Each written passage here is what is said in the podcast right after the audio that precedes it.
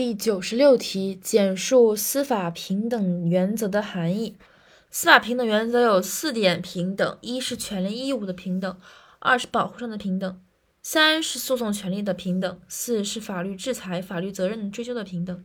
嗯，首先第一点，权利义务的平等，在我国，法律对于全体公民不分民族、种族、性别、职业、社会出身、宗教信仰、财产状况等，都是统一适用的。所有公民依法享有同等的权利，并承担同等的义务。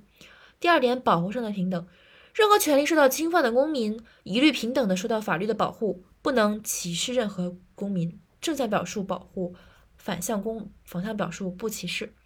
第三点，诉讼权利的平等，在民事诉讼和行政诉讼中，要保证诉讼当事人享有平等的权诉讼权利，不能偏袒任何一方当事人。在刑事诉讼中，要切实保障诉讼参与人依法享有的诉讼权利。最后是责任追究的平等和法律制裁给予的平等。对任何公民的违法犯罪行为，必须都必须追究法律责任，依法给予相应的法律制裁，不允许有不受法律约束或凌驾于法律之上的特殊公民。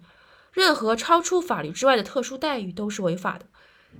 强调的是，必须都追究责任、给予制裁，并且不允许凌驾于法律之上的特殊公民和超出法律之外的特殊待遇。